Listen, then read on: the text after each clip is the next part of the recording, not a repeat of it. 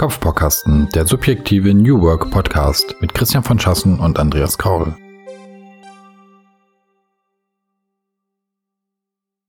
Ja, herzlich willkommen zur äh, vierten Ausgabe des Kopfbaukasten Podcasts. Mittlerweile sind wir ein bisschen besser drin, äh, weil wir ja jetzt schon ein paar Folgen gemacht haben und wir sind wieder zusammengekommen, um uns ein bisschen zu unterhalten über Themen äh, im Bereich New Work und wer uns jetzt schon ein bisschen verfolgt hat in den vergangenen Folgen, der weiß, dass wir jetzt schon ähm, zwei Folgen, also eigentlich eine Folge, aber die haben wir in zwei Teile geteilt, äh, über Führung gesprochen haben. Und ähm, wir haben auch miteinander festgestellt, während wir das, uns da so ein bisschen ausgetauscht haben, dass das, dass das ein dickes Thema ist, dass wir da eine Menge Sachen haben, die uns irgendwie interessieren, über die wir reden wollen. Und trotzdem werden wir auch diese Folge nochmal diesem Thema widmen und äh, wollen nochmal ein bisschen anderen Ansatz äh, uns anschauen, das ganze Thema zu beleuchten und dann werden wir es vermutlich auch erstmal dabei belassen. Äh, wir, das sind wie immer ich, Andreas, hallo und auf der anderen Seite Christian. Ja, hallo zusammen. Ähm, ich kämpfe gerade schon mit meinem ersten Hustenreiz. Ich bin nämlich perfekt vorbereitet für diesen Podcast, indem ich mir nämlich ganz pünktlich da für die Aufnahme eine kleine Erkältung zugezogen habe und ja, ich jetzt immer wieder dagegen ankämpfen muss, jederzeit loszuhusten. Ja, ich freue mich drauf. Das Gute daran, also das Gute für mich daran, ist, dass du ja schneidest und deswegen auch du ja dafür sorgen musst, dass am Ende nicht alle Huster im, im, Podcast drin bleiben. Insofern bin ich ganz entspannt. Ich schneide die dann natürlich immer dann weg, wenn, wenn ich rede und lasse die dann drin, wenn du redest. Ja, das ist, das ist in Ordnung. Mach das, wie du denkst. Und wenn mir das nicht gefällt, dann gebe ich den Podcast einfach nicht frei. Das ist aber gemein. Ja, machen wir ja immer so. Es sind so viele Podcasts aufgenommen und so viele nicht freigegeben. Wir können schon längst viel weiter sein.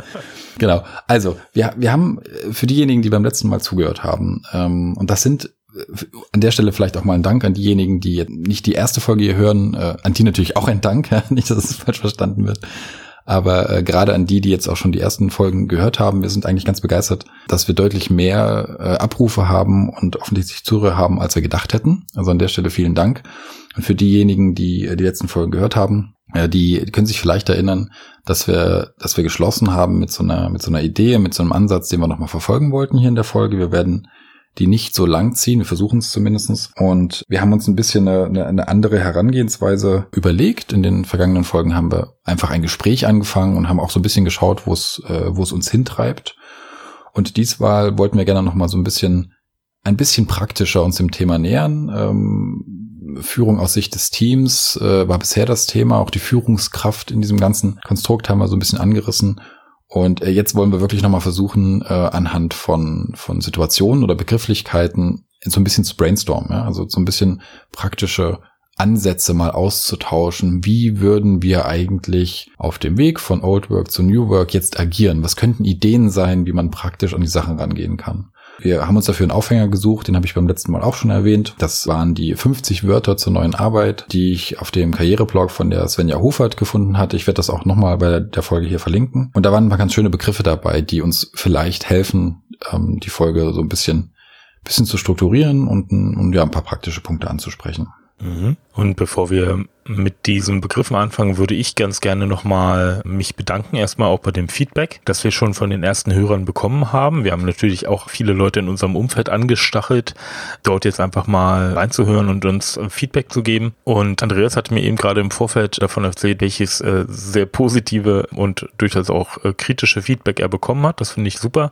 Danke an äh, Daniel auch, der schon mal darauf hingewiesen hat, dass wir ganz gerne mal eine Outro noch hätten. Und das habe ich dann einfach bei der letzten Folge mal so still und heimlich eingeführt. Auch nutzen wir seit einiger Zeit jetzt einen neuen Dienst für das ganze Abmischen. Ähm, das heißt, wir werden auch in der Hinsicht ein bisschen effizienter und es geht schneller. Ich hoffe also auch, dass wir dann auch in einer höheren Frequenz diese Podcast-Folgen bereitstellen können. Andreas, willst du noch was sagen, wie äh, iTunes uns seit einiger Zeit schon eingestuft hat? Das hat uns ja entsprechend auch sehr gefreut. Ja, das stimmt tatsächlich. Wir, wir sind ja einfach gestartet. Wir haben äh, den Podcast äh, auf unserer Website äh, eingestellt, haben äh, wie man es halt so macht, äh, bei iTunes und unter anderem auch bei podcast.de äh, meinen Eintrag gemacht und ähm, dort den RSS-Feed ergänzt und äh, einfach mal ein bisschen geschaut, wie so der, ja, wie es so anläuft, äh, wie das Ganze im Store aussieht, ähm, wie gut es dargestellt ist und was man so verbessern kann. Und ähm, wir waren eigentlich ganz überrascht. Also ich habe ähm, ähm, erste kleinere Anpassungen gemacht, um eben auch bei dem, bei dem Thema New Work auffindbar zu sein. Das war so die erste kleine Optimierung. Und dann hatten wir doch, ich weiß nicht mehr an welchem Tag es war, aber es ging dann doch relativ schnell, am Tag drei oder vier, äh, uns eigentlich ganz gut platziert und sind auch seitdem, ich muss tatsächlich sagen, ich, ich habe mich jetzt noch nicht intensiver damit beschäftigt, wie genau der App Store das macht, aber in den Bereichen äh, oder gerade in dem Bereich neuen beachtenswert, mhm. äh, ganz gut sichtbar. Scheint auch nicht so viele Schwankungen zu sein, so dass man uns eigentlich sehr gut erreichen kann. Das hat uns echt gefreut. Wir, wie gesagt, wir wissen nicht genau, ähm, was dann nun die, die, die Mechanismen sind und werden uns das mal ein bisschen genauer anschauen. Aber auf jeden Fall hat es uns gefreut, dass, dass wir da nicht gleich durchs Raster gerutscht sind. Das gibt ein bisschen ähm, ja, Motivation, dass wir uns da weiter auch mit beschäftigen und insbesondere eben auch die Tatsache, dass, dass es wirklich viele Hörer schon schon gibt. Und ähm, mhm. jetzt muss ich an der Stelle, wenn du, wenn du schon jemanden persönlich dankst, mhm. dann nehme ich mir jetzt auch noch einen raus. Das können wir auch einfach jetzt jede Folge machen. Also jeder, der zuhört, darf sich gerne bewerben, persönlich genannt zu werden. Ich möchte hiermit äh, meinen Dank aussprechen an äh, Andi, der unseren Podcast immer beim Joggen hört, obwohl er schon festgestellt hat, dass man mit Podcast, äh, mit insbesondere mit unserem Podcast, deutlich langsamer läuft, als wenn hinterher dann die Musik läuft. Aber das, das ist völlig okay. Ja, an der Stelle tatsächlich auch Dank für das Feedback und ähm, vielleicht eine Verbesserungsmöglichkeit, die wir uns noch ein bisschen versuchen können, auf die Fahnen zu schreiben äh, wenn wir, wenn wir diskutieren, wenn wir über Themen reden, passiert es schon auch, dass, dass wir, dass wir recht langkettig werden und so von einem ins andere kommen und unsere Gedanken natürlich in dem Moment, wo wir reden, auch erst aufbauen, ja. Aber es ist dann doch vielleicht für den einen oder anderen etwas schwierig, manchmal zu folgen und auch dem ganzen Gedankengang zu folgen. Also vielleicht können wir versuchen, das Ganze noch ein bisschen kompakter zu gestalten und vielleicht auch wirklich mal einen Gedanken kurz zu Ende zu diskutieren und, und, und uns ein bisschen besser aussprechen zu lassen. Solche Sachen, das waren so ein paar Feedbacks, die ich, äh, die ich bekommen habe und vielleicht können wir versuchen, das, das mal ein bisschen im Auge zu haben, ne? uns gegenseitig ein bisschen drauf aufzupassen. Mhm. Das wäre vielleicht eine ganz gute Verbesserung. Finde ich gut. Gern. Also wir versuchen ja entsprechend dem agilen Gedanken zu folgen und einfach Stück für Stück besser zu werden. Ich glaube auch, dass wir einfach gerade dadurch, dass wir im Tun sind und nicht nur im Überlegen, naja, wie könnte man denn so etwas aufbauen, einfach auch das Feedback kriegen und wir hören uns ja auch selbst und wir wissen, wir lernen immer mehr dazu, wie wir damit umgehen müssen und so weiter. Ja, das ist halt wirklich sehr positiv, dass wir entsprechend da immer wieder Feedback bekommen. Also insofern auch nochmal herzlichen Dank dafür. So, la lange Einleitung. Ist doch egal. Der, der, ist doch egal, ist unser Podcast hier. Genau. Ähm, wollen wir mal versuchen, auf die Themen zu kommen. Ne? Wir, haben, wir haben gesagt, wir wollen ein paar, paar Begrifflichkeiten benutzen, um Aufhänger zu haben, um ein bisschen praktischer zu reden. Jetzt versuchen wir das einfach mal. Wir haben es vorher nicht geprobt, aber wir haben uns Begriffe rausgesucht, äh, die wir benutzen wollen. Und ich würde einfach jetzt mal einsteigen mit, mit einem, den ich in der letzten Folge schon mal erwähnt habe. Und zwar äh, steht in dieser Liste der 50 Wörter zur neuen Arbeit äh, der Begriff oder die zwei Begriffe Veränderungsräume schaffen. Mhm. Dinge, die in dieser Liste stehen, die interpretiere ich oder ich habe mir die durchgelesen und würde sagen, das, das, das sind für mich Situationen, in, in denen man sich wiederfinden kann, wenn man irgendwie im New Work-Kontext unterwegs ist oder eigentlich, nee, das stimmt nicht ganz, sondern wenn man aus einer, aus einer gewachsenen Struktur, die auch eher den Old Work-Regeln folgt, auf dem Weg zur New Work ist oder sich dahin bewegen möchte oder sich damit beschäftigen möchte, dann gibt es zum Beispiel die Herausforderung, dass man Veränderungsräume schaffen muss, mhm. zum Beispiel als Führungskraft. Und jetzt stellt sich die Frage, was heißt das denn konkret? Was würdest du, Christian, jetzt zum Beispiel machen, um Veränderungsräume zu schaffen, weil du gerne etwas verändern möchtest an der Art und Weise, wie dein Team oder wie du arbeitest? Gute Frage. Ich glaube, wir müssen natürlich erstmal damit anfangen, den, den Begriff ein wenig auseinanderzunehmen. Haben wir uns eigentlich geeinigt, wie viel Zeit wir investieren in die jeweiligen Begriffe? Ich würde sagen, so maximal zehn Minuten vielleicht? Ja, ja, genau, das würde, würde passen. Auch wenn das natürlich ewig lange gehen kann, aber wir wollen ja, wir wollen ja nur was anreißen. Wir wollen ja nicht alles komplett abhandeln. Ja. Wenn ich von Raum schaffen spreche, dann gehe ich natürlich davon aus, dass ich entsprechend nun ja etwas Luft zum Atmen um die nächste Phrase hineinzuwerfen, dass ich also als Führungskraft den Mitarbeitern Luft zum Atmen gebe. Was soll das heißen? Ich glaube, dass man ähm, zum Beispiel Entscheidungskompetenzen abgeben muss. Ja, ich beziehe mich nochmal auf das letzte Mal, wo ich gesagt habe, naja, in, gerade in alten Strukturen äh, ist es immer sehr stark vorgegeben, dass die Führungskraft entscheidet, wo ich jetzt natürlich das Ganze drehen würde und sagen würde, ähm, wenn ich Veränderungsräume schaffen will, dann muss ich als Führungskraft auch zulassen, dass nicht nur ich derjenige bin, der die Entscheidung trifft, sondern auch die diejenigen Entscheidungen treffen, die dann auch durch die Ergebnisse dieser Entscheidung betroffen sind. Du hast es jetzt sehr clever gemacht. Du hast mir diesen Begriff einfach, den du dir vorher ausgewählt hast und wirfst mir den einfach so über den, über den Zaun und sagst, mach mal. Ja, das liegt, das liegt daran, dass ich vorher einen extrem langkettigen Satz gesagt habe, um zu erklären, dass wir jetzt kompakter sprechen wollen.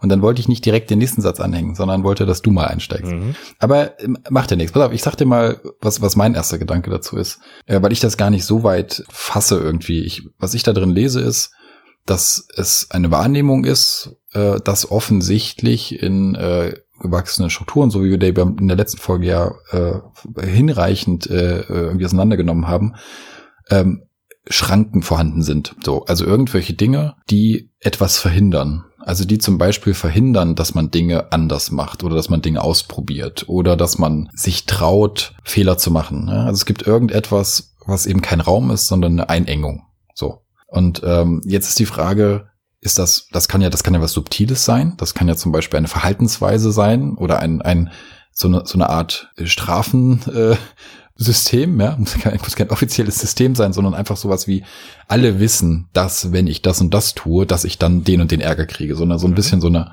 so eine, so eine subtile ein Einschränkung. Und ähm, das ist erstmal so das, was für mich da drin steckt. Und jetzt ist die Frage, wie kann man es denn glaubhaft zur Seite schieben, um den Leuten, wie du es gerade sagst, Luft zum Atmen zu geben oder den Mut zu geben, ähm, etwas zu tun. Ähm, und was da auch noch mitschwingt, ist halt, dass, dass ja gerade derjenige, der diese äh, Einschränkungen ja eigentlich äh, verwaltet oder beaufsichtigt, ja? also derjenige, der halt als Führungskraft irgendwie tätig ist, ähm, dass, dass der jetzt nicht unbedingt der ist, der die höchste Glaubwürdigkeit hat, wenn er sowas versucht äh, ähm, äh, zur Verfügung zu stellen. Weil da eben auch manchmal vielleicht ein bisschen ähm, äh, Skepsis mit mitschwingt mhm. oder so. Ne? Also wenn ich jetzt sage, ja, du kannst natürlich gerne ähm, vier Stunden deiner Arbeitszeit in der Woche für das und das äh, äh, aufwenden und hab demjenigen aber schon zehnmal sowas gesagt und hab ihm hinterher in irgendeiner Weise vielleicht ähm, also hat es ihm irgendwie geschadet oder so, ne? Dann nehme ich das halt vielleicht tendenziell in der Führungskraft auch erstmal nicht so einfach ab. Ich habe nicht das Gefühl, ah, jetzt jetzt hat er mir Freiräume gegeben, jetzt lege ich los, sondern ich bin vielleicht erstmal ein bisschen skeptisch. Ja, so, das ist erstmal, das ist erstmal so mein, das, wo ich sage, da findet das, findet diese, dieses Thema irgendwie statt. Ja, richtig. Also ähm, Aussagen und Handlungen müssen natürlich miteinander kongruent sein. Das heißt, ja, das muss halt schon zueinander passen. Veränderungsräume schaffe ich natürlich meines Erachtens auch dadurch, dass ich ähm, soziale Normen ändere. Ähm, wenn ich zum Beispiel als Führungskraft in Meetings immer erstmal meine Meinung äußere, dann lasse ich natürlich auch wenig Gegensprache zu. Ja, das heißt, mir widersprechen eigentlich meine Teammitglieder in der Regel nicht, weil ich die Autorität habe. Wenn ich jetzt also auf dem Weg zu einer Führungskraft im New Work-Kontext bin, dann würde ich wahrscheinlich an der Stelle diese soziale Norm erstmal ändern, indem ich zum Beispiel mich dann einfach zurückhalte, ja, und sage, okay, im Meeting, ähm, was habt ihr für Meinung dazu? Und mich dann erst ganz zum Schluss dazu äh, äußere. Äh, guter Punkt, den du ansprichst, weil vielleicht kann man das ein bisschen ähm, äh, zusammenfassen als Punkt, der da heißt, eine Maßnahme, an der man arbeiten kann, ist die Tatsache, wie man präsent ist und wo. Also weil, weil ich würde vielleicht sogar noch einen Schritt weitergehen. Ne? Ähm, es ist vielleicht erstmal gar nicht so wichtig, ob ich das als erstes oder als letztes sage, was ich denke. Na klar ist es, wenn ich es als erstes sage, irgendwie gesetzt. Aber selbst wenn ich es als letztes sage, je nachdem, wie ich es sage, kann ich auch oft das, was davor passiert ist, irgendwie zu stark beeinflussen. Also ist vielleicht der erste Punkt, sich damit zu beschäftigen, wo man eigentlich präsent ist. Mhm reine Präsenz ist ja auch definitiv ein Punkt. Also wenn ich irgendwie will, dass vielleicht äh, sich anders unterhalten wird oder irgendwie anders auf Themen eingegangen wird, vielleicht ist es dann manchmal gut, wenn ich einfach gar nicht präsent bin. Mhm. Und dann vielleicht auch in Kauf nehme, dass darüber vielleicht auch erstmal ein Effekt entsteht, der da heißt, ich bin nicht so gut informiert oder so. Durchaus, ja. Aber die Frage ist, wie, wie kann man, wie kann man das zünden? dass Leute vielleicht anders über Sachen reden und auf andere, auf andere Ideen kommen oder so. Und da könnte ich mir schon vorstellen, dass jemand ähm, der immer dabei war und immer präsent war und irgendwie manchmal direkt und manchmal indirekt einfach seine Meinung ähm, äh, durchbrachte, ja, mhm. ähm, einfach mal gar nicht da ist. Und äh, natürlich kann das auch äh, dazu führen, dass Leute sagen, ja, warum ist denn der jetzt nicht da? Was hat er jetzt wieder ausgehackt? Ich übertreibe jetzt ein bisschen, überspitze ein bisschen. Mhm. Wir wissen ja, dass wir nicht der Meinung sind, dass alle so agieren, aber wir wollen es ja ein bisschen, bisschen greifbar machen. Dann kann es ähm, dann kann das natürlich auch wieder zu Diskussionen kommen. Aber es geht halt einfach um so ein bisschen so ein Funken, dass einfach Bewegung reinkommt. Und dann ist vielleicht tatsächlich eine Möglichkeit, Veränderungsräume zu schaffen, sich zurückzuziehen und einfach mal nicht da zu sein. Hätten wir, hätten wir mal einen Punkt erschlagen. Ja, das ist ein guter Punkt, kann ich auch an einem konkreten Beispiel machen. Ich hatte zum Beispiel in einem Team immer wieder äh, fachliche Austauschmeetings einberufen, organisiert, moderiert, äh, habe die Themen meistens auch bestimmt und bin dann irgendwann dazu übergegangen, dass ich gesagt habe, wisst ihr was, ich fände hier eine Selbstorganisation des Teams an der Stelle besser und habe mich dann tatsächlich in dem konkreten Fall zurückgezogen und habe gesagt, ich möchte gern, dass ihr das selber organisiert, dass ihr selber moderiert, dass ihr selber für Themen sorgt und habe mich dann im Grunde genommen nur noch darüber informiert, was eigentlich dabei rausgekommen ist. Und siehe da, es war ganz schnell so, dass die Kollegen auch ohne meine Moderation als Führungskraft, ohne meine Organisation, ohne meine Themenvorgabe, ja dann relativ schnell zu Ergebnissen kamen. Hm. Gerade an dem Moment wurde dann einfach durch meine fehlende Präsenz und natürlich auch klar durch das Mandat, dass ich das gerne von dem Team äh, hätte und ich davon überzeugt bin, dass sie das auch ohne mich hinkriegen, äh, da an der Stelle einen Veränderungsraum geschaffen. Hm. Finden wir noch einen zweiten Punkt, weil wir wollten, wir haben gesagt, wir machen die Themen nicht so lange, aber vielleicht einen zweiten Punkt noch irgendwie, mhm. ähm, der, der dann eine Möglichkeit bietet. Ähm, rüsseln wir es mal ganz pragmatisch auf. Äh, Veränderungsräume. Mhm. Wie sieht's denn aus mit Räumen? also mit, ähm, wie sieht's denn aus mit der, der Frage, wie man eigentlich miteinander zum Beispiel in einem Büro sitzt oder für welche Tätigkeiten man wohin geht oder so? Gibt's da, mhm. gibt's da irgendwas? Weil, weil, ne, stellen wir fest, feste Büros, Leute haben feste Plätze ähm, was kann ich an meinem Arbeitsplatz machen, wer sieht mich dabei, also ne, also so Sachen, die man zumindest im Kopf hat und und äh, welche Tätigkeiten sind die Leute von mir gewöhnt, wenn ich da sitze und welche nicht, welche kommt komisch an, äh, fällt den Leuten auf, wenn ich länger weg bin, so ein Kram. Ähm, also wie sieht's dann aus mit mit Räumlichkeiten? Wie, wie, wie wichtig ist das? Wie wichtig ist das denn in dem Zusammenhang aus deiner Sicht? Hm.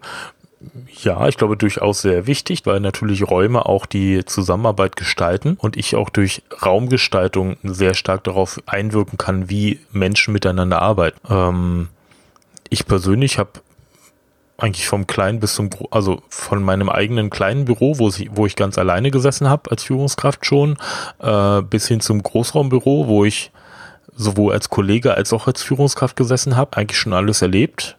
Ja, aber was meinst du denn? Ja, ich, es gibt ja, es gibt ja so Wunschüberlegungen, ne? Also, wo man sagt, ach, ich, ich, am besten fände ich es, wir hätten einen Raum, wo man einfach in Ruhe sitzen kann, an die Decke klotzen, um mal zu denken. Mhm. Dann hätte ich gleich einen Raum, wo ähm, ganz viele Zettel an der Wand hängen oder irgendwelche Tafeln, wo ich drauf rummalen kann. Dann habe ich gerne einen Raum, wo man sich ganz viel unterhalten will. Das soll aber auch kein Meetingraum sein, das soll auch so ein Arbeitsraum sein.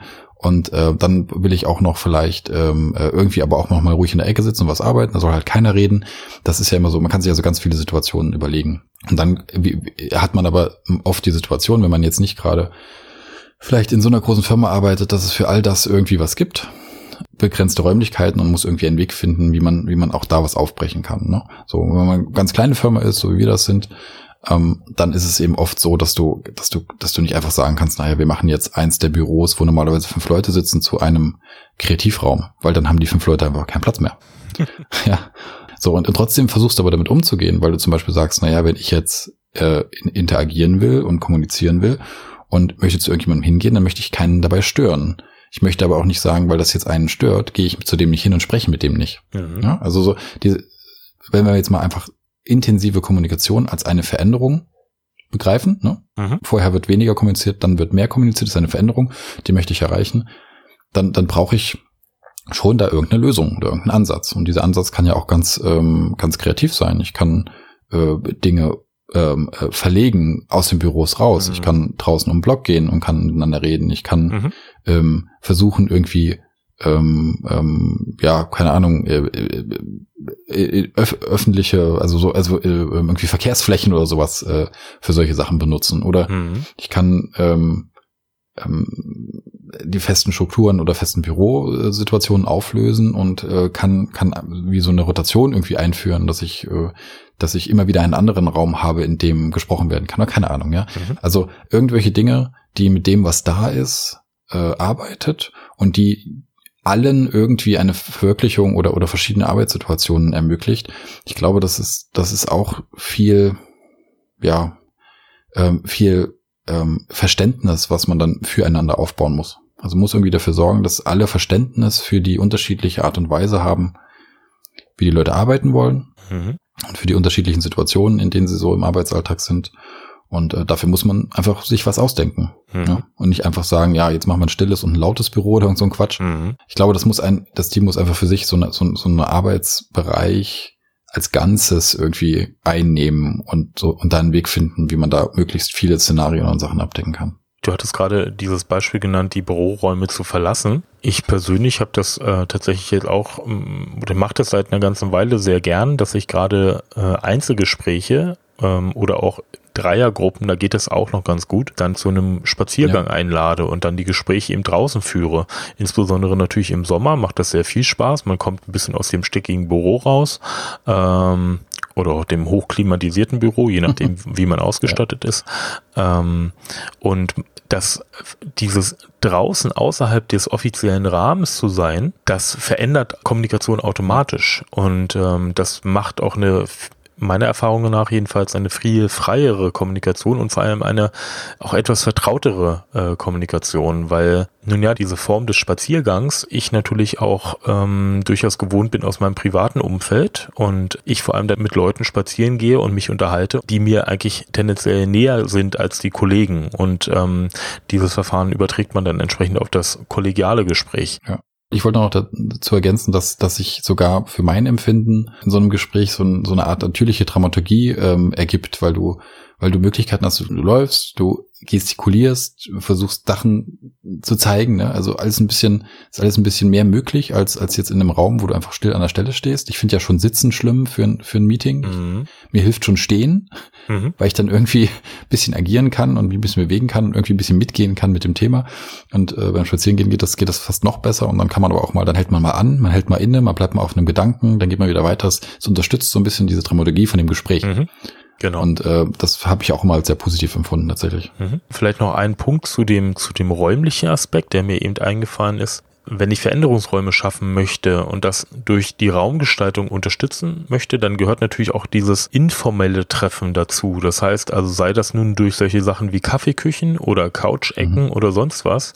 Das heißt, dass man halt auch im, im äh, unter Kollegen natürlich dann auch sich mal zurückziehen kann und auch mal ein informelles Gespräch führen darf, äh, auch bei der Arbeit, auch im Zweifelsfall auch in der Arbeitszeit Ja, klar. weil das natürlich auch wieder eine Art von äh, Vertrauen und Zusammenarbeit schafft, die ich nur auf so einer Arbeitsebene auch nicht herstellen kann. Ich meine dazu jetzt kein Schwatzen oder Lästern im schlimmsten Falle, sondern eben die Austauschen über die privaten äh, Erlebnisse und vor allem auch Interessen. Und dadurch äh, bi- bilden sich natürlich dann wieder soziale Geflechte heraus, die mir in der Arbeit sehr, sehr helfen. Genau, diese, diese Gespräche immer dann, wenn sie gerade angesagt sind. Ne? Also wenn ich, es geht, es geht ja darum, dass ich einen Gedanken habe. Ich habe irgendeinen Gedanken und jetzt habe ich zwei Möglichkeiten. Ich kann ihn nämlich reinfressen oder versuchen zu merken oder aufzuschreiben und drei Tage später drauf zu kommen oder ich schnapp mir jemanden Mhm. und diskutiere das mit dem. Bin ich einen Schritt weiter danach. Und das äh, muss, muss eine Sache sein, die einfach, ähm, die Mhm. einfach natürlich so geht. Und dann nutzen das alle genau so. Und, und diejenigen, die angesprochen werden, finden das auch nicht doof, weil sie sagen, ne, jetzt nicht. Also da kann man natürlich mal sagen, wenn man gerade was Wichtiges hat, ist nicht der Punkt, aber, aber so dieses grundsätzliche, sprich mich doch nicht zwischendurch an, mach bitte ein Meeting, mach eine Agenda, ähm, das ist genau nicht das, sondern dieser Austausch, der muss halt einfach mal so ähm, so gehen. Ne? Also kann man, kann man vielleicht, Mhm. weil wir sind jetzt deutlich über die zehn Minuten, also wir, wir, wir folgen schon wieder nicht unseren Regeln, aber wir, wie gesagt, Stück für Stück, es wird immer besser. Ähm, nee, was ich sagen wollte, das wäre so ein zweiter Punkt. Ne? Also der erste Punkt hat man gesagt. Entschuldigung, jetzt muss ich auch mal husten. Ähm, ähm, da geht es um Präsenz der Führungskraft oder überhaupt um, um, um die Leute zu befreien, äh, sich mit Sachen auseinandersetzen zu können. Und der zweite Punkt ist eben auch äh, eine natürliche Kommunikation, eine Kommunikation auf ganz vielen unterschiedlichen Wegen, eine Zusammenarbeit auf ganz vielen unterschiedlichen Wegen. All das über Räumlichkeiten oder über über über über Freiheiten herzustellen, ist sicherlich auch eine sehr gute sehr guter Ansatz, um um um sowas aufzubrechen und und äh, Veränderungen zu erlauben und zu unterstützen. Genau. Genau. Hätten wir hätten wir zwei Punkte, denke ich, mit denen man schon mal über die man schon mal nachdenken kann. Mhm. Genau. So, jetzt, jetzt hast du die Möglichkeit, das gleiche zu tun, was ich vorhin getan habe, nämlich dir so einen Begriff zu nehmen und zu sagen, was denkst du denn darüber, Andreas? Ja, Bitteschön. ich nehme mir einfach etwas, ein, einen Begriff heraus, wo man jetzt gar nicht vom Begriff reden kann, ähm, weil der ziemlich lang ist. Und der lautet wie folgt. Je höher der Management-Level, desto wichtiger sind die Social Skills. Mhm. Okay, lass mich kurz drüber nachdenken, was da der Praxisbezug ist. Ähm, das ist ja eher so eine, Das ist ja eher so eine These, oder? Denke ich ja. Da könnte man jetzt mal so, man sitzt, man steht irgendwo zusammen an einem Stehtisch und dann sagt einer, pass mal auf, Freunde. Wisst ihr was? Ich bin der Meinung, je höher der Management-Level, desto wichtiger sind die Social Skills. Punkt. Und jetzt müssen alle überlegen, hä, ja, These, hä, was, wieso und so weiter. Ich versuche mal aufzunehmen. Was bedeutet das? Also Social Skills, ja, eines meiner absoluten Lieblings-Bullshit-Bingo-Wörter. Absolut. Da ist eigentlich nur noch besser äh, Human äh, Resources. Aber Social Skills. Worum geht's? Also in den letzten zwei Folgen, als wir über Führung geredet haben, sind wir immer mal dran langgeschrammt an der, an, an, an der, ähm, an dem Ansatz, Führung ist eine Dienstleistung. Zumindest habe ich das mal so äh, formuliert, mhm. ähm, um irgendwie darauf aufmerksam zu machen, dass man äh, weg von der befehlenden hin zur unterstützenden Leistung geht in der Führung. Zumindest ist das mein, meine Wahrnehmung oder wo ich glaube, dass das auch, dass es auch ein sehr guter Ansatz ist, über den man, mit dem man sich beschäftigen kann. Diese Dienstleistung beinhaltet ganz viele Sachen, die Leute befähigen, also die in, jetzt haben wir gerade drüber geredet, Veränderungsräume schaffen, ähm, die sie verbessern, die sie unterstützen, die Ideen unterstützen, also dieses ganze, diese ganzen Sachen. Und ähm, mhm. ich, ich glaube, da ist natürlich ein wichtiger Punkt, dass das Social Skills, also dass man grundsätzlich in der Lage ist, viele dieser unterschiedlichen Menschen, diese unterschiedlichen Situationen zu analysieren, zu erkennen und damit umzugehen. Das, das würde ich auch so unterschreiben. Jetzt ist da aber ein Paradox drin, zumindest wenn wir über New Work reden, und zwar steht da ja Management-Level drin. Ja. Und das beißt sich schon wieder so ein bisschen bei mir. Nicht, weil ich, weil ich jetzt schon wieder sagen will, aufs alles böse. So, so sind wir ja gar nicht drauf, haben wir ja am Anfang auch mal gesagt. Aber ich, ich würde versuchen wollen oder ich würde dafür plädieren, Management-Level da rauszunehmen und eher zu sagen, ähm, je höher die ähm, die Verantwortung im Team oder die, die, die, je stärker diese, diese, diese Mentor- oder diese Multiplikatorrolle im Team ist, mhm. einer, einer Person, desto wichtiger ist es, dass die in der Lage ist, äh, Social Skills anzuwenden. Vielleicht kann man es so formulieren. Ich würde da tendenziell auch eher von Autorität sprechen. Jetzt nicht Autorität, die per Dekret oder per Organigramm verliehen wird, sondern eben ja, wir hatten beim letzten Mal davon gesprochen, dass sich die Teams ihre Entscheider und ihre Führungskräfte eigentlich selber suchen sollten.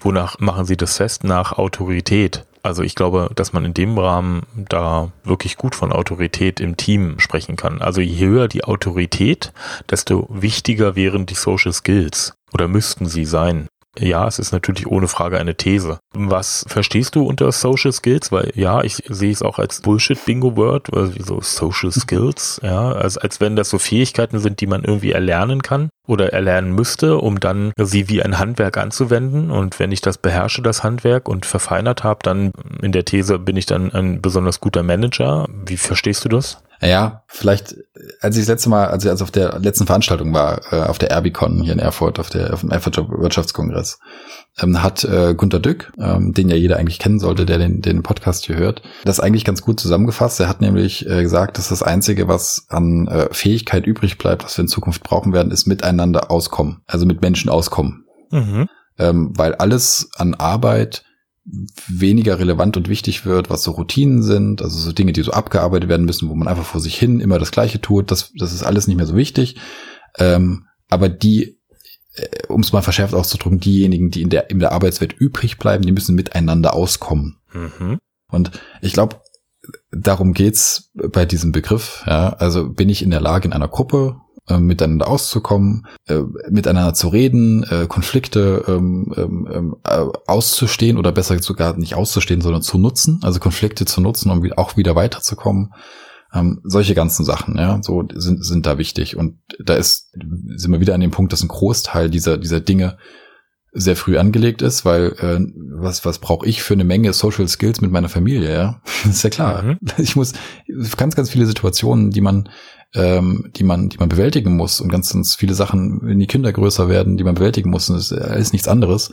Also auch da brauche ich gewisse Sachen, äh, gewisse, gewisse äh, Tools, mit denen ich mich bedienen kann, um, mit den Menschen, die in meiner Familie sind, auszukommen. Und das Gleiche ist, das Gleiche sehe ich halt in einem Team im Arbeitsleben. Hm. So. Und ich würde vielleicht einen Punkt, weil ich ich habe ja eben gesagt, an diesem Begriff Management-Level stoße ich mich ein bisschen. Ich stoße mhm. mich auch noch ein bisschen an der, je höher, ja. äh, desto wichtiger. Weil ich glaube, dass, dass es eher der Punkt ist, dass sich dieses, dieses Miteinander auskommen, genauso wie, wie das Fachliche in so einem Team äh, entwickeln muss und das entwickelt sich nicht äh, als als gleichbleibender Level, der einfach steigt, sondern es entwickelt sich in so Wellen. Mhm. Also es gibt Leute, die die dann wiederum einen Schritt weitergehen, was das angeht, die also quasi Autorität übernehmen oder ne, wie, wie ich weiß, wie wir es beim letzten Mal ja gesagt haben oder ich eben auch schon wieder äh, die die Mentoren werden, die also für andere mit agieren und denen helfen, also wenden die gewisse Social Skills an und dann ist natürlich die der große Gewinn, wenn das ganze Team darauf einschwenkt oder derjenige, dem geholfen wird, das wiederum auch für sich annimmt, erstens sich helfen lässt, auch nicht zu unterschätzen. Mhm. Das ist auch ein Social Skill, also anzuerkennen, dass andere einem helfen, das haben wir auch schon mal angedeutet.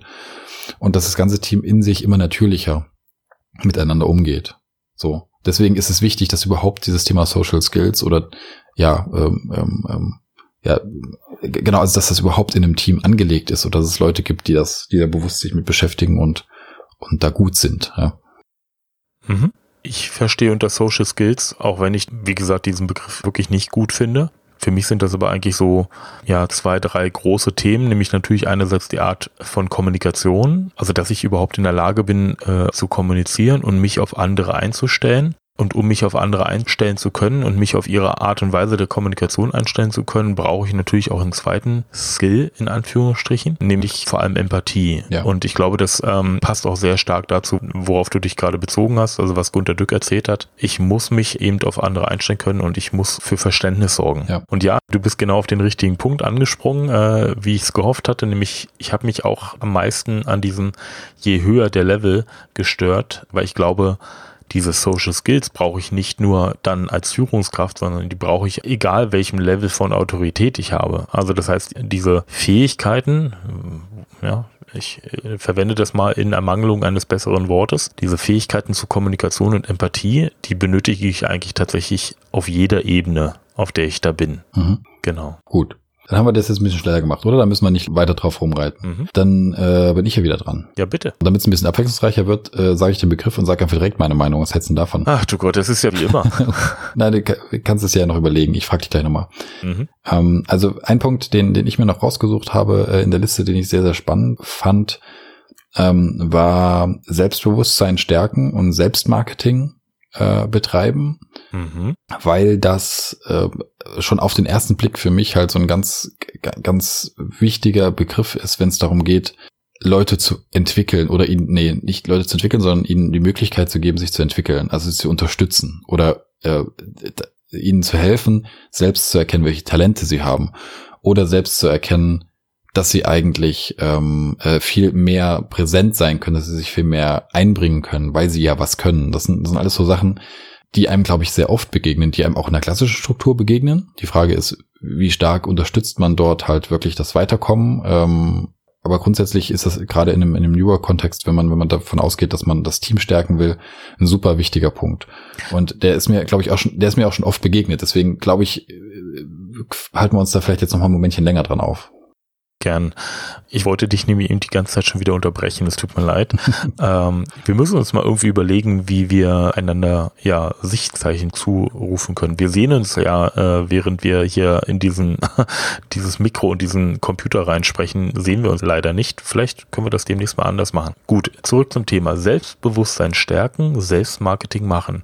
Das ist ja hier als Begriff steht das hier so in einer Zeile und ist mhm. durch so einen ja, Gedankenstrich getrennt, mhm. ist aber offensichtlich auch gemeinsam gemeint. Wie siehst du denn das? Theoretisch könnte man ja jetzt quasi diese beiden, äh, also diese vier Wörter jeweils in je zwei Wörter auftrennen, nehmen den einen Begriff Selbstbewusstsein stärken und mhm. den anderen Begriff Selbstmarketing machen. Nun hat er offensichtlich die Autorin bzw. auch der Autor hier ja äh, entsprechend das gemeinsam und in Verbindung zueinander gesetzt. Wie, wie verstehst du das denn? Ja, ich finde das eigentlich mehr als logisch, ähm, dass das dort zusammensteht, weil ähm, das erste die Bedingung für das zweite ist. Selbstbewusstsein stärken ist, ist das, was, was man ja selbst betreiben kann oder was jemand, äh, wo einem jemand helfen kann. Ähm, das sichtbar machen oder das eigene Verständnis dafür, was man kann, ähm, dass das, was man kann, ist, äh, dass, dass das, was man kann, mehr ist, als man vielleicht denkt.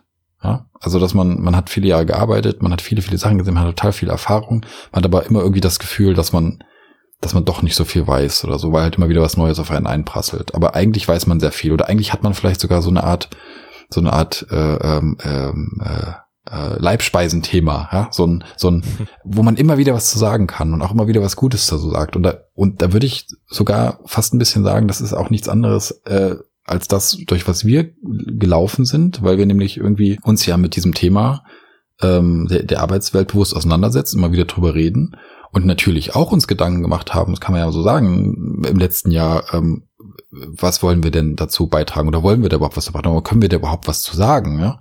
Mhm. Und ähm, und äh, das, was wir sagen, ist das denn dann fachlich richtig und so, bis wir irgendwann zu dem Punkt gekommen sind, dass wir gesagt haben, na, das ist nicht so der Kern ob das jetzt fachlich richtig ist. Der Kern ist, dass man ein Thema hat, auf dem man, auf dem man unterwegs ist und wo man das Selbstbewusstsein hat zu sagen, ich, ich habe da eine Meinung zu, ich sag dir einfach und ich bin sogar der Meinung, dass die jemand anderem was bringt.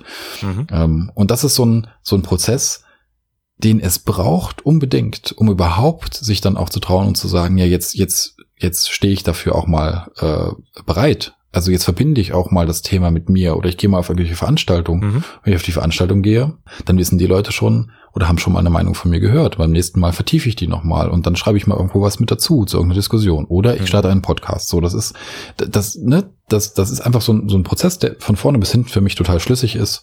Deswegen passen diese zwei Begrifflichkeiten total gut zusammen.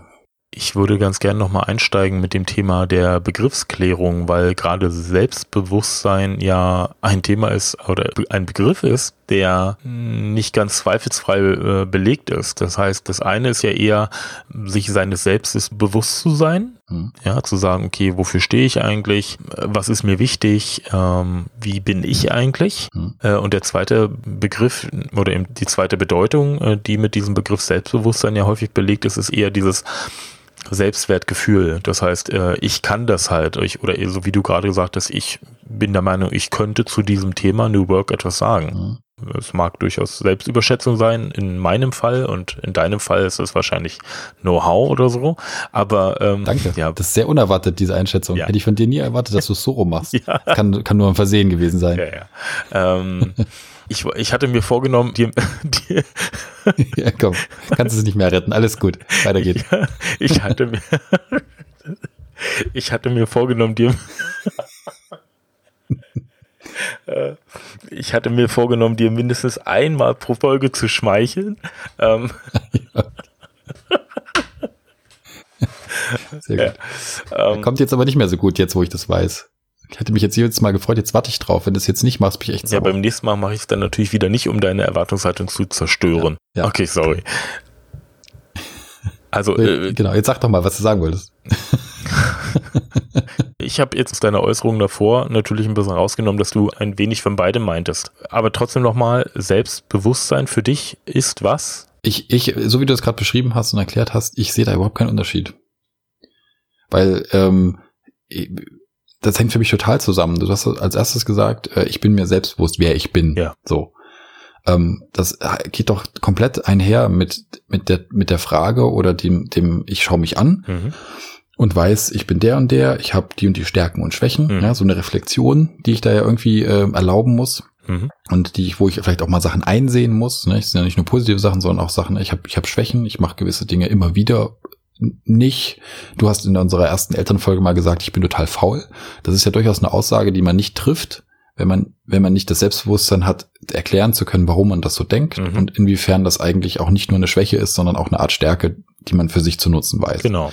Das ist ja, das ist ja ein äh, Reflexion geht vor, vorneweg und dann werde ich selbstbewusster. Mhm. Und äh, das Gleiche ist doch bei bei fachlichen Themen oder bei Dingen, die ich weiß oder zu denen ich was sagen genau das Gleiche. Wer nicht, wer nicht selbstbewusst der Meinung ist, dass er eine gute Meinung zu einem Thema hat, der traut sich tendenziell nicht, sie zu äußern. Ja, also naja, gut, ich kenne ich so. kenn so einige, ich kenne so einige Vertreter, die ein, ein hohes Selbstwertgefühl haben, ohne dass sie es eigentlich verdient hätten. Nee, aber die sind selbstbewusst, die sind ja trotzdem selbstbewusst, wie du das einschätzt. Also wo du sagst, naja, der, der, der, der sagt jedes Mal irgendwas zum Thema. Ja. Und du bist der Meinung, das ist jedes Mal Blödsinn. Mhm. und äh, es ist auch noch in einer Art und Weise vorgetragen, was, was gar keinen Dialog ermöglicht oder irgend sowas. Mhm. Klar, dann ist das deine Einschätzung. Dann kann ja sein, dass es zehn andere Leute gibt, die sagen, oh, wenn der redet, da fühle ich mich immer total motiviert. Wer weiß, ja. nicht ohne Grund versteht man sich nicht mit jedem. Mhm. Aber was man ja zumindest sagen kann, jemand, der äh, in jeder äh, Situation auch vor großen Gruppen irgendwas rausplautzt, mhm. dem kann man nicht vorwerfen, dass er kein Selbstbewusstsein hat und ähm, mhm. dass er nicht in der Lage ist, dann daraus auch ein Selbstmarketing zu machen. Wie du das findest oder irgendjemand das findest, spielt da keine so große Rolle, finde ich. Gut, jetzt bin ich ja an der Stelle, äh, möchte ich jetzt auch kein äh, Wortbedeutungsnazi sein, aber ähm, der hat dann sicherlich ein sehr hohes Selbstwertgefühl und ähm, ist auch der Meinung, dass er entsprechend dazu was sagen könnte. Aber wenn das halt zum Beispiel nicht fachlich fundiert ist, dann fehlt ihm wahrscheinlich aber dann doch ein Stück von Selbstbewusstsein, nämlich weil ihm nämlich dann, wenn er selbstbewusst wäre und vor allem diese Selbstreflexion ist die ganz grundlegende Tatsache dabei, mhm. äh, wenn er sich selbst reflektieren würde, wüsste er vielleicht, dass er in dem Moment eigentlich gar nichts dazu sagen könnte, rein faktisch mhm. betrachtet du verstehst es halt durchaus in, in ähm, Einheit miteinander. Mhm. Ich glaube, das ist auch tatsächlich so, wie, wie man es in der Allgemeinheit auch eher äh, auslegen würde. Wollen wir mal kurz zum Thema Selbstmarketing noch kommen? Weil ja, du hast ein bisschen vorhin das erklärt, was ich eigentlich auch sehe. Dafür, dass ich Selbstmarketing machen kann, muss ich mir meiner Stärken und meiner Schwächen bewusst sein, glaube ich. Mhm. Ähm, ja, also insofern ist das durchaus in Ordnung, wenn man das in Tateinheit zueinander stellt. Mhm. Nun ist aber die Frage, jetzt um, um zu unserem eigentlichen Thema zurückzukommen, nachdem wir uns jetzt hier ein bisschen zu äh, Wortbedeutung ausgelassen ja. haben, fünf Minuten, inwiefern trägt denn jetzt dieser Begriff Selbstbewusstsein stärken und Selbstmarketing machen zu einer äh, neuen Arbeitsstruktur bei oder zu einem neuen Arbeitsinhalt? Ja, ich dachte, du stellst eine andere Frage. Ich dachte, du stellst die Frage nach, wie man denn äh, das praktisch irgendwie umsetzen kann oder was man zum Beispiel tun kann, damit Leute sich damit beschäftigen. Die stelle ich dir danach. Okay, die stellst du mir danach. Äh, okay, was trägt das zu einer, zu, einer, zu einer neuen Arbeitsstruktur bei? Naja, ähm, das hat viel damit zu tun, dass es ja die Tatsache, dass ein Team, also eine Gruppe von Leuten, eine Art zu arbeiten entwickeln möchte, in der äh, alle Stärken, alle Talente, ähm, eingesetzt werden, sich gegenseitig geholfen wird, es in Ordnung ist, sich auch gegenseitig zu helfen, dass man sich entwickeln kann, ja, dass du nicht so eine Verdrängungssituation hast, sondern eher eine, die Gruppe wird stärker hast. Mhm. Und ähm, wenn ich jetzt zum Beispiel ähm, ähm, ähm, dafür sorge, dass äh, diejenigen, die ruhiger sind, aber ganz viel können, äh, oder diejenigen, wo ich mehr, wo man vielleicht auch merkt, ja, die haben eigentlich, eigentlich würden sie gern irgendwo sich, sich, sich ähm, einbringen, aber sie sind vielleicht einfach nicht ja, nicht selbstbewusst genug oder, oder hatten noch nie die Anreize, das wirklich mal zu tun oder auszuprobieren. Wenn ich die dazu bringe, dass sie doch, dass sie doch sichtbarer werden, ähm, dann habe ich daraus einen großen Vorteil, ne? weil ich, weil ich, weil ich die Chance habe, dass sie, dass sie ihr Wissen noch viel stärker einbringen, dass sie vielleicht zum Beispiel eine Firma, jetzt gehen wir mal wieder wirklich auf so ein Beispiel auch einer kleinen Firma aus, dass sie die Firma eigentlich nach außen ähm, sichtbarer machen, mhm. ähm, das, das Wissen, was in der Firma ist oder die Kompetenz, die in der Firma ist, sichtbarer machen, äh, nahbarer werden, ja, äh, für, für, für Leute drumherum oder auch für Kunden oder wie auch immer. Ähm, das heißt, ich habe ich hab meiner Meinung nach in, in, einem, in einer New Work denke, die, die diese Sachen als sehr vorteilhaft ansieht, einen, einen großen Nutzen daraus ähm, Leute dazu zu bringen, ein bisschen einfach sich selbst als als Person, als als äh, äh, Wissenden mhm. ähm, äh, und Teil des Teams ähm, nicht zu verstecken. Okay. Wir hatten in der letzten Folge das Thema der Talente und ich glaube tatsächlich, Selbstmarketing ist essentiell dafür, um Talente nutzen zu können, weil ich ja die Talente auch erstmal sichtbar machen muss. Mhm. Wir hatten dieses Beispiel beim letzten Mal des Buchhalters, der halt in seiner Freizeit auch super löten kann oder ja, das ist vielleicht mhm. ein bisschen an den Haaren herbei. Eismaschinen. Genau, Eis Nein, das ist Eis super. Das ist perfektes, perfektes Beispiel war das. Habe ich mir übrigens einfallen lassen. Ne? Nein, habe ich, ich habe löten das erste Mal gesagt. No, das können wir ja hinterher diskutieren. okay, gut. ähm, ist ja nicht so, dass man das irgendwie einfach nachhören könnte. Ähm, also die Frage, wenn der Buchhalter nicht an irgendeiner Stelle mal gesagt hätte, hey, ich kann übrigens auch wunderbar Maschinen löten, dann wüsste man das ja gar nicht. Insofern kann man das Talent gar nicht nutzen. Also insofern ist da Selbstmarketing tatsächlich für mich wirklich essentiell. Also ich muss mhm. sichtbar machen, wofür ich stehe. Und im besten Fall, wenn ich von meinen Kollegen das weiß, dass äh, der eventuell auch noch etwas kann, was er in der Arbeit bisher einfach noch gar nicht gezeigt hat, ähm, oder wenn ich bei dem Ansätze sehe, dann ist es natürlich auch an mir, ähm, dann entsprechend darauf hinzuweisen und zu sagen, Mensch, ähm, hier Kollege XY, ähm, der kann ja das und das, ähm, können wir das nicht in irgendeiner Art und Weise nutzbar machen? Mhm. Ja? Richtig, ja. Insofern ist es eigentlich ein sehr starker Begriff in dem Zusammenhang. Ja. Äh, unterm Strich ähm, sind wir der Meinung, dass es, dass es definitiv Sinn macht, ähm, das auch im Praktischen einzusetzen und die Leute dazu zu bringen, sich sichtbar zu machen und, und zu agieren. Ja. Mhm. Dann bin ich dran. Ähm, ich habe mir noch den schönen Begriff äh, oder die schöne These herausgesucht, im Neuen selber konstant bleiben. Hm. Das ist zweideutig. Ja, ich befinde mich in, in etwas Neuem, was auch immer das sein mag, und ich soll selber konstant bleiben. Möchtest du dazu was sagen? Ja, ich finde es ich find's sehr zweideutig.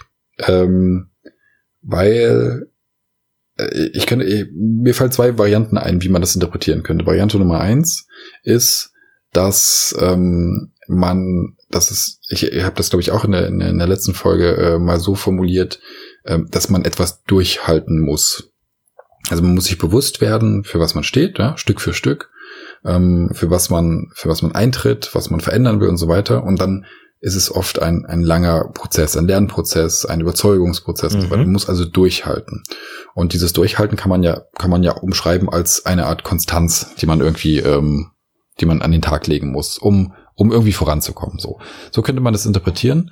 Ähm, die zweite Variante ist dann für mich weniger äh, angenehm, weil das eigentlich sowas heißt wie, warum soll man denn bei einem Ansatz, der da heißt, wir lernen jeden Tag dazu, alle Erkenntnisse, die jeden Tag dazukommen, bauen wir sofort wieder ein. Äh, wenn wir Fehler machen, dann ist das auch ein Lernprozess und dann sind wir das nächste Mal in der Lage, irgendwie anders zu agieren.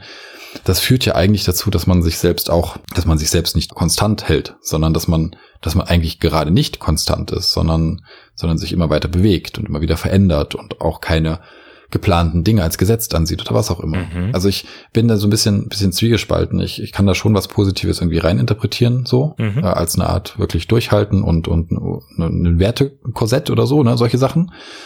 Ähm, aber äh, so richtig greifer wird's für mich nicht, weil der halt diese zweite, diese zweite Variante irgendwie in meinem Kopf rumschwört an der Stelle. Okay. Ich fand diese Aussage eigentlich sehr positiv. Gut, jetzt sehe ich sowieso viele Sachen einfach sehr positiv und diese These hier tatsächlich auch.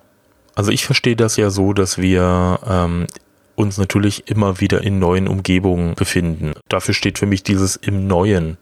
Das heißt, wir erfahren natürlich ständig selbst Neues und wir äh, sind auch immer wieder von neuen Rahmenbedingungen konfrontiert. Ja, also das heißt, unsere Arbeitsumgebung ist ja relativ komplex. Das heißt, äh, wir sind eigentlich ständig im Neuen und erfahren immer wieder was Neues. Okay, das ist das eine. Der andere Teil, und der ist eigentlich sehr schlüssig auch mit unserem Ansatz des Kopfbaukastens, dass wir selbst ja durchaus auch konstant bleiben. Das heißt, unsere Werte sind natürlich irgendwann angelegt. Ja, ich verweise an der Stelle gerne mal auf Folge 1, wie unsere Eltern und unsere Erziehung auch Werte geprägt haben. Das heißt, mit denen sind wir ja ausgestattet. Und ähm, mit diesem Kopfvorkasten, den wir uns ja über die Zeit aufgebaut haben, mit dem sind wir eigentlich relativ standhaft in diesem Sturm der Komplexität und diesem Sturm des Neuen. Stehen wir dann eigentlich wie so ein Fels in der Brandung da? Und ich empfinde das als eine sehr positive Message an der Stelle, dass ich sage, okay, ich für mich bin auch im Neuen selbst erstmal konstant. Und mhm. damit ist diese These für mich eine sehr positive. Ja, Okay, ich hab, das das war eine gute gute Erklärung, ähm, um das noch ein bisschen anders äh, in ein anderes Licht zu rücken dann passt es für mich wieder besser, wenn ich mir überlege, dass es, da, dass es darum geht, dass das, was ich, was ich Stück für Stück erlerne oder erarbeite, das ist ja, das passt ja eigentlich wieder ganz gut auf den agilen Ansatz, ne? Also mit jeder Schleife mhm. sich zu verbessern, kontinuierlich, ähm, aber aufbauend auf dem, was man schon hat. Ja? Also dass man nicht wirklich jedes Mal die Zelte abreißt, sondern dann das Ganze immer, immer, immer kräftiger macht. Äh, wie so ein, wie so ein, wie so ein, eine Burg, mhm. an die man Stück für Stück mehr Sachen dran baut. Genau. Aber die Burg bleibt halt stehen. Genau, so, so, ja, okay, so, so ist das für mich auch, auch ganz gut greifbar. Ja, dann ist das vielleicht, wäre es vielleicht besser, da würde stehen, im Neuen sich selbst konstant weiterentwickeln oder irgend sowas. Weißt du, wie ich meine? Mhm. Dass, dass man Evolution hat. Ja, genau. Bei sich selbst. Genau. So, oder? Ja. Wenn man so, wenn man so sich anschaut, dann ist es, dann ist es ganz gut, ja. Mhm. Da würde ich so unterschreiben. Wichtig ist natürlich vor allem das Positive mitzunehmen in der Evolutionsstufe und das genau. Schlechte wegzulassen. Genau, ja, richtig. Jetzt haben wir jeder zwei Begriffe genannt. Meinst du, wir können uns noch gestatten, noch einen zu machen? Einen würde ich maximal noch machen, um jetzt wieder nicht die Folge wieder äh, zu lang werden zu lassen. Ähm, hast, hast du einen im Blick, wo du sagst, den, den dürfen wir auf gar keinen Fall liegen lassen? Oh.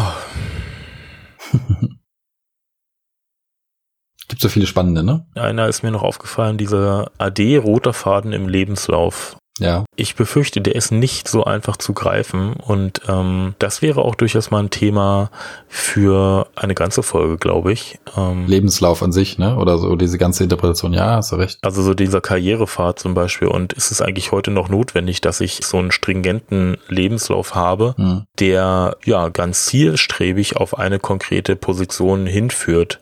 Ja. Und ich will dem jetzt nicht vorweggreifen, weil ich glaube tatsächlich, das ist relativ spannend. Ja. Und ich sehe da auch Veränderungen in, in äh, den Personalentscheidungen, die wir äh, die getroffen werden. Nicht, nicht, ich wollte das jetzt nicht auf mich beziehen, sondern eben generell die getroffen werden. Ja, ja. Und insofern ähm, ist das, glaube ich, durchaus eine spannende These für eine eigene Folge. Hast du recht, ja. Würde ich, würde ich auch so unterschreiben. Na dann, pass auf, dann machen wir noch ein Quickie quasi. Mhm. äh, weil äh, eine Sache, die ich mir noch aufgeschrieben hatte, ähm, war der Begriff, das ist jetzt wirklich Nummer ein Begriff, äh, Diversity.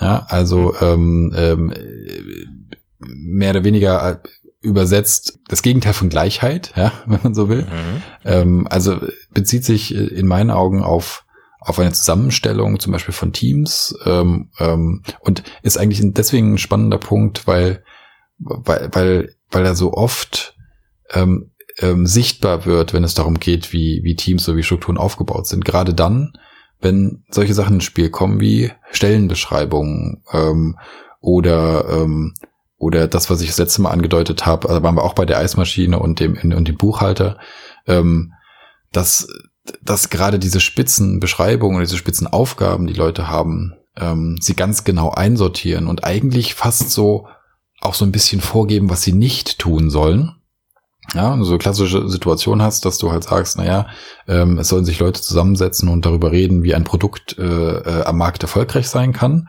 mhm. und dann einfach gesetzt ist, dass da kein Entwickler dabei ist oder so.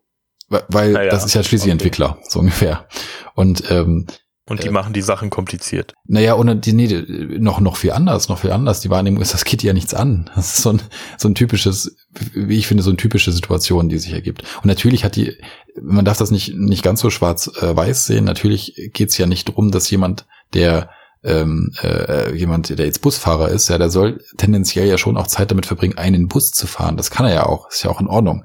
Der sollte jetzt idealerweise nicht den ganzen Tag äh, irgendwo an am Empfang stehen ähm, und keiner kann den Bus fahren. Mhm. Man darf das, ne, nicht, dass man das, dass man überdreht, diesen Gedanken, aber eigentlich geht es ja darum mhm. zu sagen, naja, was ist denn eigentlich, was ist denn eigentlich der größere Vorteil für eine Gruppe von Menschen? Ist der größere Vorteil, dass fünf Leute zusammenkommen, die genau das gleiche Mindset haben, die genau die gleichen Gedanken haben und, und bringt man deswegen dann verstärkte gute Gedanken zusammen? Oder macht es total Sinn, mhm. Leute zusammenzubringen, die komplett gegensätzlich sind, weil sie sich dann gegenseitig zum Beispiel, auch eine These, ähm, aus eingeschliffenen Schienen rausholen. Ja, weil sie Betriebsblindheit verhindern, weil sie ähm, einen gewissen Pragmatismus mit reinbringen. Mhm. Und ähm, äh, das ist ja durchaus ein Streitpunkt. Das ist auch ein Streitpunkt für jeden Einzelnen, glaube ich, äh, weil man sich ja in irgendeiner Arbeitsstruktur befindet und der Frage, welchen Blick man darauf hat. Ne? Und vielleicht ein Punkt noch eine Ergänzung und dann äh, bist du dran. Ähm, es geht ja nicht nur um verschiedene Leute bei dem Begriff, sondern es geht auch um einen selbst. Ja? Also um die Frage, ähm, wie wie viele unterschiedliche Themen und Sachen kann man denn in sich selbst vereinen oder einbringen oder sowas oder wie viele unterschiedliche Tätigkeiten kann man vereinen und so weiter. Es geht ja noch weiter tatsächlich in die einzelne Person hinein.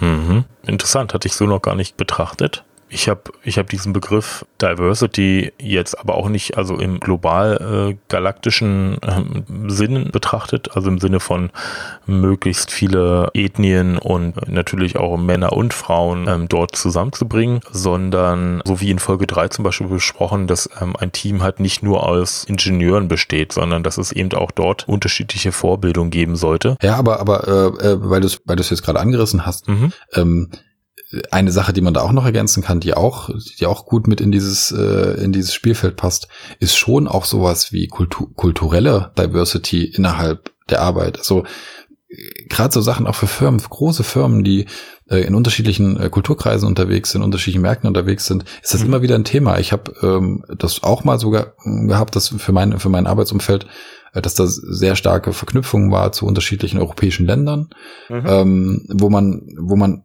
schon Gefahr läuft, dass man dass man irgendwie meint, ja, das läuft irgendwie alles so wie bei uns so ungefähr, ja. Also man mhm. arbeitet irgendwie ein Thema ab und die Leute, man schreibt irgendwas und die verstehen das genauso, wie das in Deutschland verstanden wird und so weiter. Es ist eine, sehr irrige Annahme. Kann man schon mal definitiv so sagen. Es gibt so viele Unterschiede und ähm, wenn es zum Beispiel um Produkte geht, die in unterschiedlichen Märkten irgendwie erfolgreich sein sollen und sowas, dann ist es ein riesiger Vorteil in meinen Augen, auch dort eine Diversity zu haben, also nicht nur fachlicher Hinsicht, sondern auch eben kultureller Hinsicht, ja, oder Erfahrungshinsicht, alt und jung, ja, haben wir auch gesagt, machen wir ja. auch nochmal extra. Ja, Aber genau. auch das ist, ist ein super, super äh, spannender Punkt. Also man kann das schon so, so komplett breit auffächern. Mhm. Würde ich schon, würde ich schon sagen, es lohnt sich. Ja, und ich kann halt auch sagen, auch aus, aus Führungssicht, es lohnt sich, wenn es möglich ist, natürlich aus unterschiedlichen Ländern ähm, Personen einzustellen, weil die unterschiedliche Blickwinkel mitbringen. Und zum Beispiel bei uns in dem Unternehmen ist es durchaus äh, so angesehen, dass wir Produkte schaffen, die auf unterschiedlichsten Märkten ausgerollt werden und ähm, dort natürlich auch angenommen werden sollen, um ein Erfolg zu werden. Und ähm, da kann ich nicht immer nur mit meiner mir typisch deutschen Mentalität Punkte machen, sondern da brauche ich tatsächlich auch ein möglichst diverses Team,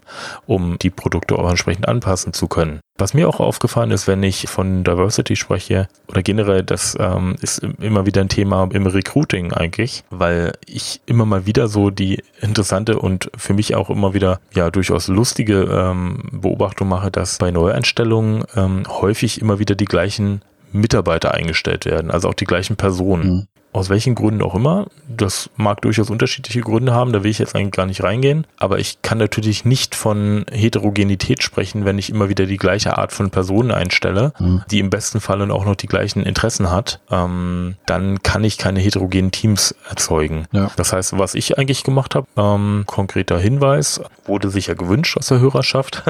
was habe ich gemacht? Ich habe bei Neueinstellungen eigentlich immer etwas gesucht, was das Team noch nicht besitzt. Ähm, das heißt, dass die Personen in der Regel irgendeine Fähigkeit oder eine Blickwinkel mitgebracht haben, die so in dem Team noch nicht vorhanden war. Die durften dann durchaus in den gleichen Rollen arbeiten. Ja, wenn ich also Projektmanager suche, dann ist der eine Projektleiter und der andere ist auch ein Projektleiter, aber dann bringt der eine vielleicht Großkundenerfahrung mit und der andere hat äh, bisher in vor allem in Startups gearbeitet. Mhm. Schon allein auf dieser fachlichen Ebene kann ich neue, diverse Blickwinkel mitbringen. Im besten Falle habe ich dann einen guten Mix aus Männern und Frauen, aus äh, alt und jung und so weiter. Das äh, ist durchaus etwas, was ähm, für mich immer wieder sehr positiv dazu kam und was das Team auch massiv bereichert hat. Und es ist ein Punkt, wo man einfach nur vielleicht wirklich als als Tipp oder als als Unterstützung mitgeben kann, sich an der einen oder anderen Stelle eben auch zu trauen, mal solche Schritte zu gehen. Ja, gibt ja, wenn du jetzt sagst, Leute aus unterschiedlichen Ländern, würde ich das so auch unterschreiben. Aber natürlich kommt auch sofort immer eine, eine ja, eine gewisse Skepsis. Ja, wie ist es denn mit der Sprachbarriere? Mhm. Punkt eins, wie ist es mit der Sprachbarriere im Verständnis? Punkt zwei, wie ist es mit der Sprachbarriere hinsichtlich der Bereitschaft der anderen dann noch was zu sagen? Mhm. Also all solche Dinge, mhm. die, die natürlich erstmal ein begründete, also ist nachvollziehbar, ja, dass sowas reinkommt. Mhm. Das heißt, man muss, müsste in dem Fall dann eben Mut haben, trotzdem sowas zu tun, weil es über einen längeren Zeitraum eben doch allen hilft. Aber das ist nicht so einfach. Das ist nicht der einfachste Weg, lange nicht. Der einfache Weg ist, äh, Horst ist gegangen und Karl kommt neu dazu, der hat die gleichen Interessen, macht den Job genauso wie vorher. Mhm. Alle kennen es so. Mhm. Prima, nach zwei Wochen ist er voll drin und man muss sich auf nichts Neues einstellen und alles läuft genauso schnell und genauso wie vorher. Das ist natürlich auf den ersten Blick angenehmster Ansatz für alle. Ja, aber der bringt dann natürlich nicht weiter. Man ist keinen Schritt weiter danach. Richtig. Und nichts hat sich verändert. Ähm, das war der Quickie, der auch wieder nochmal 15 Minuten gedauert hat. Mhm. Also wir haben, wir haben ja gesagt, wir, wir üben noch. Vielleicht mal kurz, ähm, um, um das ein bisschen abzuschließen. Ne? Wir, wir machen an der, an der Stelle Schluss. Hinweis nochmal oder, oder Bitte oder Empfehlung, sich diese Listen, aus denen wir jetzt unsere Begriffe rausgenommen haben, auch nochmal anzuschauen. Wie gesagt, wir verlinken das in unserem Blog und äh, wirklich mal durchzugucken und sich vielleicht auch mal, hm, wenn, er mit Freunden irgendwie abends irgendwo sitzt oder mit Arbeitskollegen, sich auch mal drei Begriffe rauszunehmen und zu sagen, jetzt reden wir mal nur darüber. Mhm. Das ist die Empfehlung an der Stelle und die Bitte auch äh, in die Runde derjenigen, die, die gerne uns Feedback geben wollen, wo wir uns natürlich freuen, wenn das auch noch mehr werden uns mal ein bisschen ein Feedback dazu zu geben, inwiefern ein solches Format, wir haben ja jetzt nicht am Anfang gesagt, wir machen jetzt ein anderes Format oder so, aber mhm. es ist schon was anderes gewesen als in den vorhergehenden Folgen, weil vorher haben wir uns an einem Thema gesprächsmäßig abgearbeitet und sind dann halt von Punkt zu Punkt gekommen. Und hier wollten wir jetzt bewusst mal sagen, wir nehmen uns ein, ein Thema, bleiben zehn Minuten, Viertelstunde an dem Thema, versuchen ein, zwei Punkte rauszulösen, natürlich nicht das ganze Thema zu ergründen und dann gehen wir zum nächsten. Das ist wie so eine Art Brainstorming, ne? So, so, so Brainstorming-Blöcke innerhalb einer Folge. Wir können uns schon vorstellen, auch um uns selber ein bisschen immer mal auch wieder Veränderungen auszusetzen, mhm. ähm, schon auch mal solche Sachen auszuprobieren, solche Experimente, manchmal vielleicht auch mit Themen, wo die der eine vorgibt, wo der andere gar nicht weiß, äh, worum es gehen wird. Ähm, oder eben solche Brainstormings. Vielleicht auch irgendwann, äh, wenn es denn dazu kommt, äh, mit Begriffen, die zum Beispiel aus unserer Hörerschaft kommen. Wo ihr sagt, ey, wir, wir können, es gibt so einen Begriff, der begegnet mir immer wieder, den lese ich jetzt schon 20 Mal, ich hab, weiß nicht, was davon, äh, davon halten soll. Könnt ihr nicht mal 20 Minuten euch darüber austauschen und unterhalten? Ja, mhm. das, das könnte ein Ansatz sein, um sowas mal fortzuführen. Also gerne äh, einfach mal ein bisschen äh, äh, Feedback geben, wenn ihr da eine Meinung zu habt, ob ob das auch interessant ist oder ob das vielleicht auch zu verwirrend war, weil es in der kurzen Zeit jetzt einfach zu viele Sprünge hatte. Das würde, würde uns sehr interessieren, weil wir ja jetzt nach Folge 4 äh, natürlich am Experimentieren sind. Mhm. Was, was für uns am besten funktioniert und was inhaltlich gut, äh, gut rüberkommt und was, was euch da draußen auch wirklich hilft. Ein Versprechen vielleicht an der Stelle noch und dann darf äh, äh, Christian wieder den Podcast beenden. Ich bin nämlich der Meinung, dass er das viel besser macht und ich muss ihn ja immer einleiten. Insofern äh, machen wir das auch heute wieder so. Ähm, aber vorher ein Versprechen noch aus unserer Richtung. Wir werden die nächste Folge nicht mehr mit dem Thema Führung verbringen. Ähm, wir hatten uns ja eh eigentlich vorgenommen, ein Thema, eine Folge dafür zu machen. Jetzt hat sich das ein bisschen äh, ausgeweitet, was aber für uns äh, oder die Erkenntnis, die Haupterkenntnis dabei ist, dass wir, ähm, dass wir schon ein bisschen genauer schauen werden in Zukunft, wie groß ist so ein Thema. Wollen wir zum Beispiel einen größeren Blog machen mit mehreren Folgen? Wollen wir sowas machen wie alle zehn Folgen kommen wir auf ein Thema zurück, um einfach zu schauen, wie es sich entwickelt hat? Ähm, das werden wir ein bisschen genauer, äh, ein bisschen genauer auskleiden. Wir werden aber auf jeden Fall in der nächsten Folge dann nicht mehr uns mit dem Thema Führung beschäftigen, sondern mit einem komplett anderen. Das kann ich an der Stelle schon mal so stehen lassen. Vielleicht aber auch doch, weil wir ja ähm, bei der Arbeit und auch in der Familie natürlich nicht willkürlich sein wollen und auch sein dürfen. Aber wir könnten ja unsere Allmachtsfantasien jetzt hier im Podcast ausleben. Und ähm, jetzt hast du zwar gesagt, wir reden nicht mehr über Führung, aber vielleicht reden wir dann doch über Führung. Nein, ich rede nicht über Führung. Schade. auf, auf keinen Fall. Ich werde versuchen, wenn du ein Thema vorschlägst beim nächsten Mal, das dann doch wieder auf das Thema Führung zu kriegen. Ja, dann stehe ich auf und gehe raus und dann kannst du mit dir alleine reden. Ganz einfach ist das. Endlich mal alleine. Genau. Gut, dann übernehme ich hier mal meinen Part und beim nächsten Mal leite ich einfach ein oder vielleicht auch nicht, wo wir wieder bei der Willkür wären. Ja, wir bedanken uns natürlich äh, für das Zuhören. Ehrlich gesagt hatte ich die leise Hoffnung, dass wir bei diesem Format ein wenig kürzer werden und ich befürchte, ja. wir sind jetzt wieder über einer Stunde. Aber gut, sei es drum. Dafür ist es ja durchaus auch da, dass wir uns ja eben mit den Themen beschäftigen und unterhalten. Und offensichtlich trifft es ja auch bei, bei Einzelnen den Nerv und ähm, darüber freuen wir uns natürlich umso mehr. Gut, ansonsten, ja, wenn es euch gefällt, gerne Bewertung hinterlassen ähm, bei iTunes. Fünf Sterne, die Bewertungen schriftlich machen. Das findet der Algorithmus noch besser. Ich hätte nämlich ganz gerne, dass wir nicht nur neu und beachtenswert bei iTunes sind und bleiben, sondern im besten Fall natürlich auch in einem gewissen Ranking sind, wo wir möglichst weit oben sind, damit uns auch neue Hörer sehen und äh, entdecken dürfen. Wir merken zum Beispiel, um mal wieder bei der Agilität zu bleiben, dass wir sehr viele Hörer über das iTunes-Verzeichnis bekommen. Da ist es also durchaus hilfreich, wenn wir dann noch ein bisschen höher im Ranking werden. Dabei helfen uns eure Bewertungen. Das würde uns freuen. Ja, und ansonsten will ich jetzt nicht weiter reden. Ihr wisst, was von euch verlangt wird. und wir freuen uns über die Bewertung, um es jetzt noch ein fünftes Mal zu sagen. Ja. ich sag jetzt einfach ich mal. Ich mache das nächste Mal das Outro. das habe ich doch. Würde ich sagen. Das habe ich doch gesagt.